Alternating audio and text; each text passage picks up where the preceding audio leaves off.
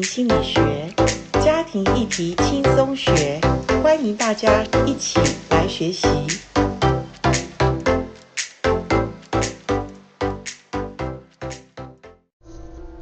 欢迎来到家庭心理学，很开心，我们家庭心理学我请到了一对夫妻，我觉得很难得，是我们可以聊到，其实从孩子青少年到他们现在都已经。长大也独立成家的时候，其实这一段路是不容易的，因为所有做父母的从来没有当过别人的父母，对不对？我们都是第一次的尝试，可第一次的尝试，我们就影响别人一生呢。我们的孩子，我们在影响他们这么的深哈。所以，我们刚刚其实，在聊天的时候，其实这一集跟各位坦诚讲，我们是多加的一集，不是在我们访纲里我们预测要讲的，可是。我们因为在谈到现在所谓青少年的这个呃孩子的这种要讲说他们的呃父母要陪伴或者帮助的时间应该拉长了，到大学的时候，一般来讲其实也是父母影响孩子非常重要的关键期哈，所以我们来谈一下，就是说，诶，我们那个年代哈，我们那个年代其实有所谓的。呃，唯有读书高嘛，士大夫年代嘛，哈。对。我们还没有介绍我们的今天的访问的这个一对夫妻的名字，因为我想说上一集你们听过，可是如果你今天是第一次听我们这个 podcast，我们上一集其实访问过，我们再一次请他们呃跟听众朋友打个招呼吧。好，大家好，我叫冰冰，我是慈慈，结婚几年了？结婚三十三年了。好，小孩子有几位？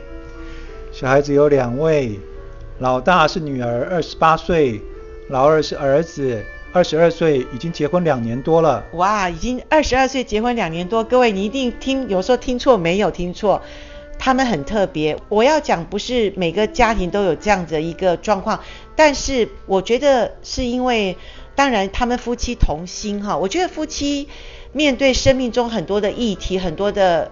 风暴，只要夫妻同心，其利断金嘛，或者说夫妻同心就能够面对很多生命中的难题。那今天我们要谈的，其实主要的是孩子的青少年到他大学阶段这个关键期哈，如果父母不能够抓得住，或者不能够稳定住，我觉得影响别人的一生，那个一生就是孩子一生。早期我记得刚刚彬彬有谈，因为彬彬以前是呃。一些学校当中，他任职很多年的，呃的一些呃所谓职员嘛，哈，也是管理孩子的一些很重要的一个呃教职人员。所以我想请问冰冰，你看了很多的孩子或者青少年的家庭，那这当中有几个家庭你印象深刻，可以跟我们谈一下？好，那我觉得在面对青少年的时候，我们要尊重他，然后呃要给他。呃，有发展的空间。那我们第一个，我们必须要认知，我们的孩子是唯一的，是独特的，是跟别人不同的。别人的成功的经验或失败的经验，你可以呃学习，但是不能够呃全部照单全收。是是。就好像很多年前呃。中国大陆有一个非常有一本非常有名的书，叫做《哈佛女孩》。哦，那好久以前的书。对，那个大概有三十年了吧，哇，二三十年了。哦，在那么早期，那个哈佛大学是我们华人觉得高不可攀的。对，然后，呃，我我很简单的说，就是大陆有一个女孩子，她父母非常的呃费心，好不容易把她拉拔拉拔长大之后，她申请上了美国哈佛大学哈，从此就声名大噪。然后呃，父母呢，就把他们如何教养这个女孩呢？啊、呃，也出书，也做成范本，然后也他们也到各地啊、呃、去演讲啊、呃，去教导别人怎么去啊、呃、教养孩子。那我这几年我也我也去追踪一下这个哈佛女孩。是啊，然后结果呢，啊这个哈佛女孩到了哈佛之后读书，然后现在在呃在那边就那边就业。OK。那也也不像当年传说中。啊、呃，这么风风火火哈！哦，因为哈佛那么多学生，又不只有他一个。对。所以他毕业也是一般普普啦。对，那更重要的是，当时在中国未曾风潮哈，哦、要要效法他怎么去教养这个女孩的。哇、哦。那结果呢？没有再有第二个，像像他这样的，就是我们所谓虎妈嘛，哈。对。结果后来也有一些虎爸，我记得有一些影片，就是说让孩子小时候锻炼他在雪地里光着 光着身体在那边好像跑步什么，就要训练他的毅力还是什么，希望他长大不知道变成什么样的人，是不是这样？对。好可怜，哦看那小孩就光着这身体，然后在雪地里跑，然后父母好像很骄傲，说你看我孩子可以这样做到，我都不晓得那什么意思哎。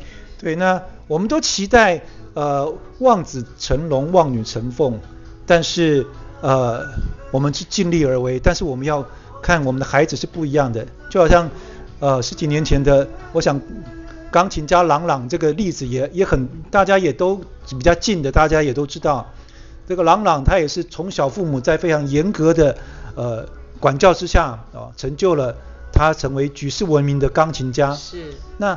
可是像他一样的小孩子有多少呢？哦，我想千万个孩子都被压伤了耶。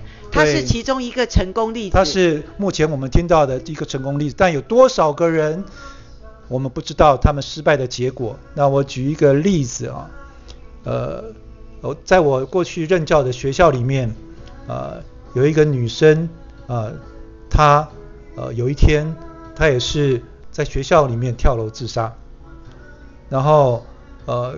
他留下的话是这样子啊，他说他从小呢，他都是第一名毕业，从小学、国中、高中，结果进了大学，他发现他跟不上，他压力非常大，对，对？他到了一个好的大学，对对啊，那所以呃，即使这样一直不断的呃培养，一直不断的呃鼓励之下呢。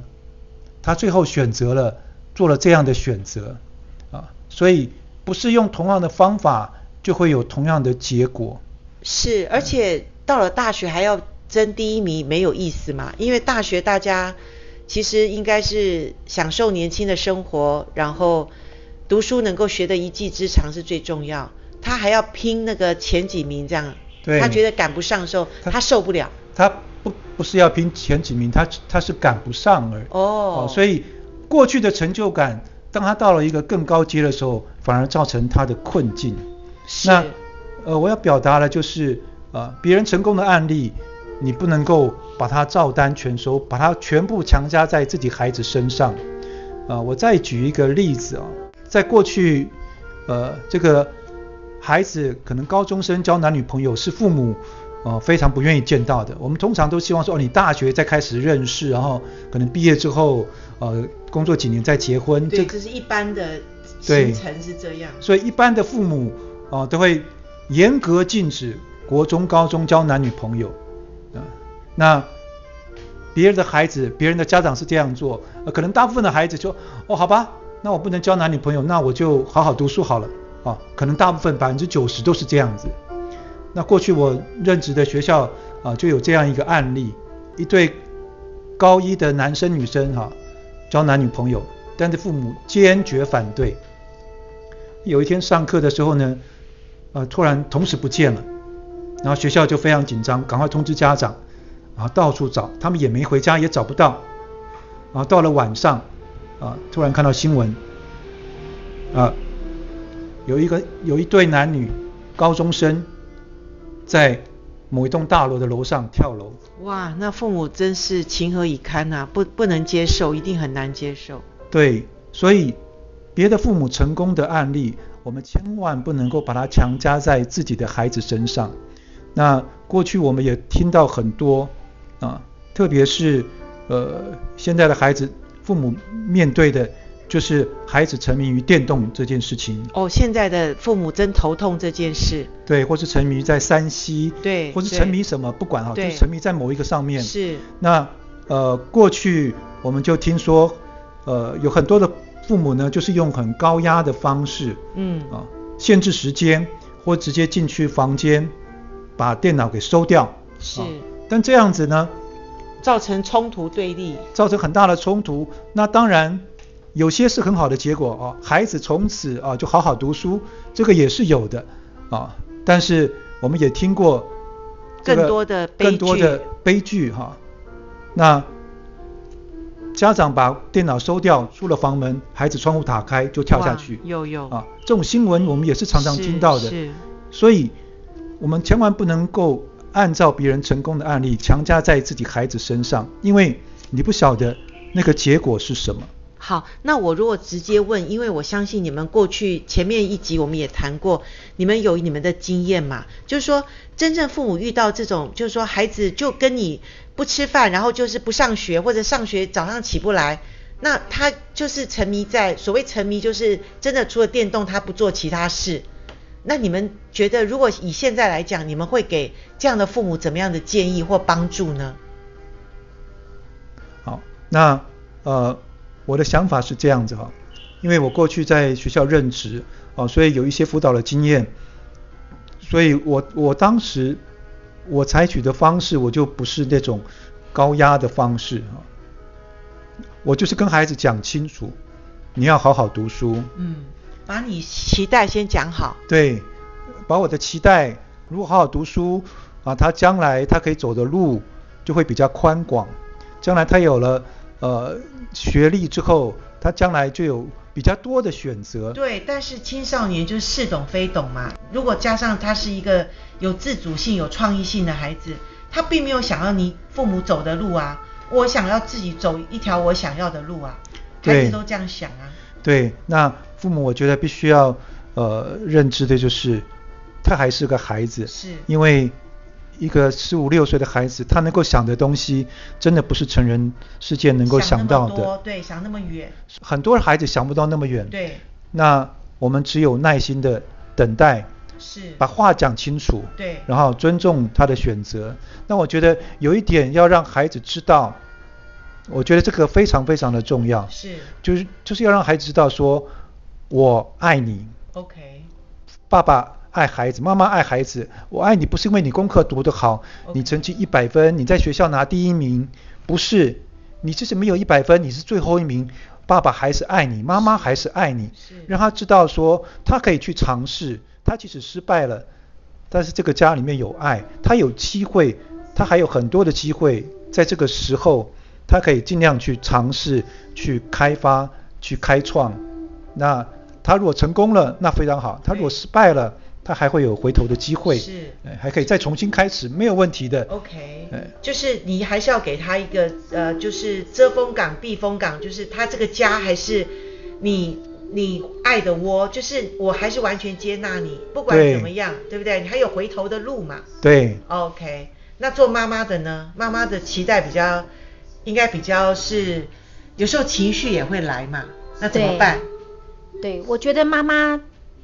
的情绪是其实是必须，呃，孩子其实是没没有没有办法为妈妈的情绪买单。对对，那其实即使是爸爸也没有办法为他的太太情绪买单。是，我觉得，嗯，妈妈的情绪，当然因为我们有信仰，所以我们也是需要花很多时间在神面前消化这些情绪。那我觉得，我觉得有卓斌他给我一个很好的榜样，就是说。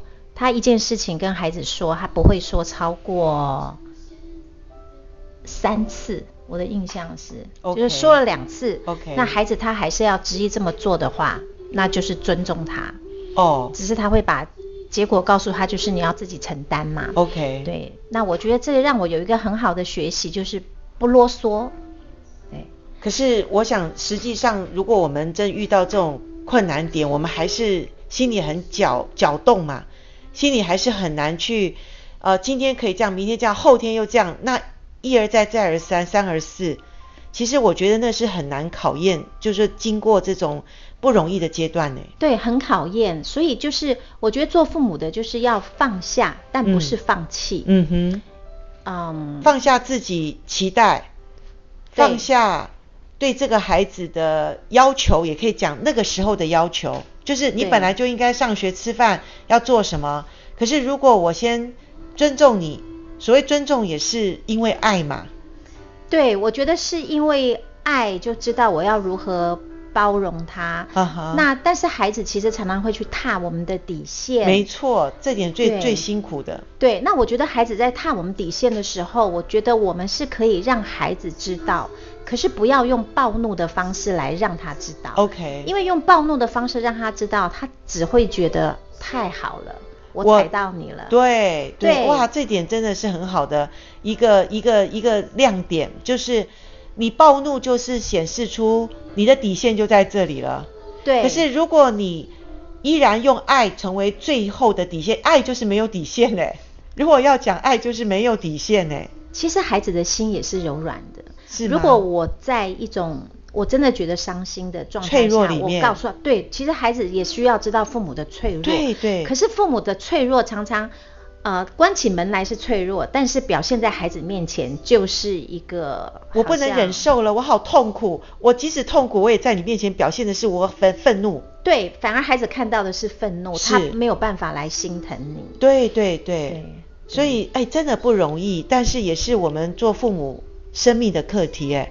就是我怎样学习像耶稣这种，呃，就是为了爱去受苦，然后受苦，因为受苦学习了卑微谦卑。哎，父母的路还真的是，真的有点像基督的十架苦路，哎。对，可是我们的情绪跟我们的愤怒，我们还是可以在神面前告诉他。当然，就我们有这个信仰，真的是一个我们很大的出口。也是我们情绪上，我们不能向孩子或者向我们配偶发的时候，或者发也没用。对。的时候，我们就到神面前柔软。对。柔软，接下来就可以比较面对现现实的问题。对对，因为神喜欢我们真实嘛。对对对。啊，那我们在神面前真实之后，我觉得真的神会来安慰，OK，神会来安慰我们。那我觉得只要孩子他做了第一个，不是伤害自己，不是伤害别人，对，不是犯罪，不是犯法的事情，是是，那只是他不符合我们的期待，那也有可能是我们的错误期待啊。对，那让他照着他自己的想法，可是当然这这个是可以跟孩子我们来谈说，好，我们下一步。我可以接受到什么程度？那你想要做到什么程度？其实当孩子他发现，哎，父母可以接纳他这个天马行空的想法，或者是呃他以为你不能接受的，他开始发现你开始退一步的时候，那孩子的心是柔软的。是是，就算一次不柔软，十次他也会柔软，他会感受到爱，真的爱是最大的。是真的，对。最后，我觉得如果你们想要给我们听众朋友一些，呃，真是遇到孩子他一直敌对父母的一些建议或怎么样，那父母到底，我们刚刚跟此时也谈过，做母亲的情绪，我们真的是，呃，可以到上帝面前，也可以把我们自己，就是说生命中，其实我们是明明就是软弱脆弱的，可是我们没有办法在。丈夫跟孩子面前表达的时候，我们至少到神面前可以表达。那表达之后，我们接下来可以怎么做？我们先请做妈妈的来谈一下好吗？如果我们神给已经安慰了我们，那接下来我们应该可以怎么做？我觉得妈妈要先注意自己是否是真的喜乐。嗯哼，那如果我只把我的眼光跟我的焦点都放在我的孩子跟丈夫身上，那我的喜乐就是被他们牵引。OK，所以我觉得妈妈要有自己的做母亲的、做妻子的，要有自己的空间跟时间，然后能够做能够让她自己快乐的事情，Okay. 而不是只把焦点放在。身边的人身上，Okay. 因为这样身边的人压力也很大。很多女人是这样，很多女人所以到最后看叹息，就是说我已经给你们我所有了，呃，最后大家都一起不快乐。可是你刚刚讲的重点是，女人先让自己感受到被爱吧，或者说感受到怎么样让我自己感觉有一点爱的感觉，因为女人追的是爱嘛，女人想被爱。可是如果你去做一些你喜欢的事。你会不会比较快乐、开心一点？嗯，会。好，跟三五好朋友吃个下午茶，跟三五个好朋友，我们大家发发牢骚，或者跟我女人跟女人中间，我们可以有一些诶怎么成长的方向，我们可以大家去学习。其实这些都是女人可以学习自我成长或者爱人如己的很好的一个方法。对，我觉得有一个很棒的方式是，当我发现我对我的孩子，呃，影响力帮助不够的时候，我可以去帮助其他人。OK，也并不是要到外面的人身上找成就感，而是，呃，当我们踏出去，有的时候我们看看，哇，有的孩子他已经可能疾病啦，可能什么状态，当然，当然，我就会想到，哦，还好我的孩子是身体健康的。Okay. 其实反而有的时候会让我们，嗯，有个转圜的余地。当然当然，但这不是主要的目的啦，也不是呃积极的方法。但是有时候我们正好碰到一个家庭的不容易，或者孩子的一些问题，我们真的回头要感恩的。对。感恩是，呃，我还有先生在旁边，我还有孩子还算健康。对。那我到底要的是什么？有时候反反反问一下自己哈，那也许感恩就会有一些快乐喜乐。就会有力量了，好，所以上帝为什么在圣经中说教导我们凡事谢恩？好，这个很重要。好，做爸爸的冰冰，你对于现在的父母，你有什么可以建议的呢？特别孩子在呃青少年，甚至我说大学，他们可能都读不下书了，他们都觉得自己很迷惘的时候，我们父母还可以做什么呢？呃，我觉得呃，就是给孩子有充分的自由跟尊重。那让他有尝试的机会。那我们自己呢？呃，我们要学习，不要把所有的焦点都放在孩子身上。实际上，你好像把那一根绳子在他身上一样，他动一下你就动一下。是。啊，这样他会很紧张，你也会很紧张。没错，压力好大。啊，所以我们要啊，试着把我们的眼光从孩子的身上啊转移到其他的地方。嗯，啊、好。这点下一集我就要开始很实际的问冰冰跟慈慈，因为我知道他们现在当然孩子都离巢了，而且都真的有自己的时间，他们学了好多东西，他们走出了家庭，他们过得非常快乐的中年的婚姻生活，当然就预备老年的婚姻生活啦。那我觉得是很棒，也可以给我们听众朋友一些呃。